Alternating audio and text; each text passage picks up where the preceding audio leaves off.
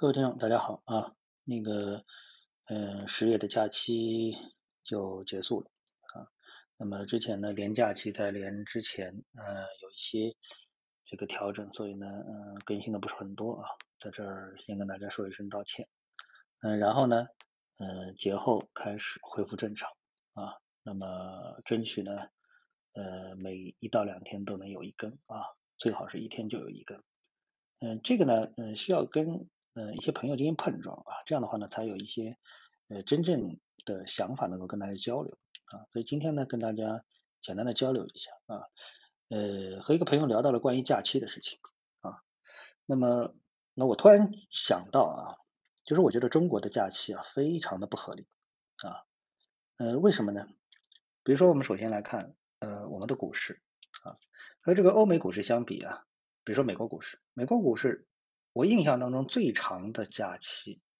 呃，除了周六周日之外啊，很少有超过两天的，几乎没有啊。但是呢，我们呢动不动呢就放七八天的假啊，比如这次的国庆，然后包括春节，然后呢包括五一长假啊。那么在这个过程当中呢，发生一些意料之外的事情，应该说是非常正常的。比如这次的长假当中，特朗普就得了一个新冠啊。好在呢，他这个新冠没有恶化啊，没两三天他就出院了。如果说恶化了啊，乃至于这个涉及到啊生命的安全，像那个英国的首相啊，当然他的这个呃新冠的这个时间就拖得比较长啊，那么绝对是超过七天的，而且过程当中还曾经传出这种病危的这种消息啊。那么如果特朗普也传出这种消息，那么对于全球的资本市场的影响将是非常巨大的，对不对？那么对于海外股市来说的话呢，它有比较这个充分的时间以及很多的工具啊，能够去对冲这种风险。而对于中国股市而言，本来呢这种对冲啊这个空头风险的呃这种工具就非常少，再加上假期非常长啊，你像你就眼巴巴的看着啊那个呃这个消息的发酵，对不对？那么海外股市啊，或者说海外的这个假期啊，他们是怎么设置的呢？啊，我不能说在这方面我非常的有研究，我只是给出一些我的观察啊，因为我接触到一些欧美的朋友，呃，我发现他们的这个假期啊，就是嗯，他们非常的注重假期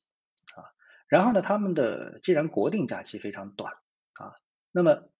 他们的这个公司假期呢？相应的可能就非常长，为什么呢？因为从总数来说啊，有的国家，特别是欧洲有的国家，他们可能一年啊，呃三分之一的时间都可以休假啊。那么当然休的就是这个公司给的假啊，这三分之一可能比较夸张了啊，但是时间肯定是非常长啊，有非常多的时间让你去这个呃享受假期啊。像过去我看一本那个呃金融业的这个呃书籍。就谈到那些基金经理啊，当一个危机发生的时候啊，这个不知道是九幺幺啊，还是那时候是那个长期资本公司啊啊，像这种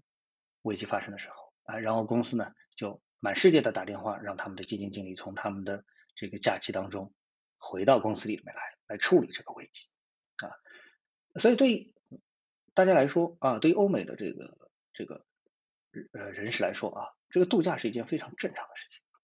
而我们现在设计这个假期呢，就是一个什么问题呢？就是动不动啊就会有一种假期的这种阻塞啊啊，也是这个饿的时候饿死啊，饱的时候撑死，对不对？大家一到假期，大家首先想到的，比如说今年的假期，我就哪都没去啊，呃，只去了一次苏州，吃了一个中饭，从上海啊出去，其他时间都待在上海，动都不动。为什么呢？我一想到这个啊，这个高速可能会被堵，景区可能会被堵啊。那我就一点出去的兴趣都没有。但是如果假设啊，我给我们的这个制定假期的呃有关部门啊给一个建议，就说可以，我们可以把我们的国定假期尽量的缩减，比如说这次的国庆，你就放两天假就可以了啊，甚至于就放一天，十月一号放一天就可以了啊。那么其他多出来的六天七天的这个时间给谁呢？给公司啊，因为。像我们原来在单位里上班的时候，单位里给了你十五天的假，对不对？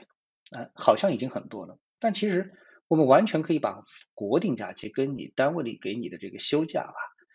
这个重新组合一下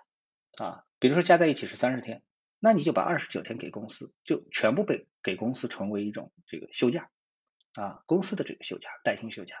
而法定休假时间呢就给你一天，可不可以？我觉得完全可以，对不对？这时候呢，由于这个假期啊，剩下的二十七八天的这个公司给出的年假休假。你是可以自由安排时间的，那那也就是说，你不必安排在十月一号的时间，你可以安排在十月十五号，你可以安排在十月二十五号，对不对？这样的话，大家就自然而然的就错开了啊。那这样的话呢，我们的景区啊也不会这个饿的死或饿死啊，饱的时候撑死，对不对？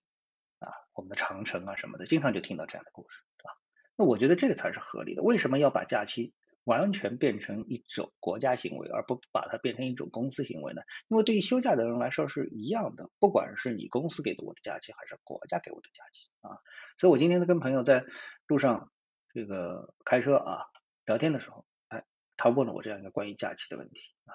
那我突然之间就想到，哎，我们为什么一定要走我们的这种有特色的假期的路线？把所有的假期的这个时间都控制在啊有关部门手里，而不是放到。这个公司手里，让我们能够自由的支配自己的这个休假的时间啊！为什么要挤在五一、五一挤在十一、挤在春节啊？造成我们的所谓的春运啊等等之类的啊，就是啊，就是这么一种这种这种顾忌啊啊，这种特别，我觉得啊，这个冲击我们经济平稳运行的这么一种假期行为的，哎，完全可以改一改的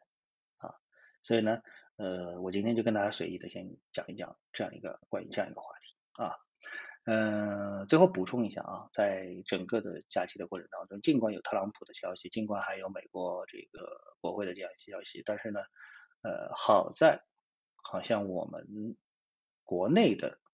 这个突发的对证券市场的这种消息好像没有太多啊，没有太多，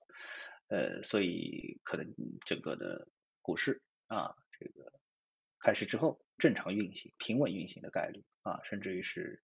啊这个偏好的运行，应该说是一个比较正常的事情啊。好，那么今天的节目就跟大家交流到这里了，我们下次的节目时间再见。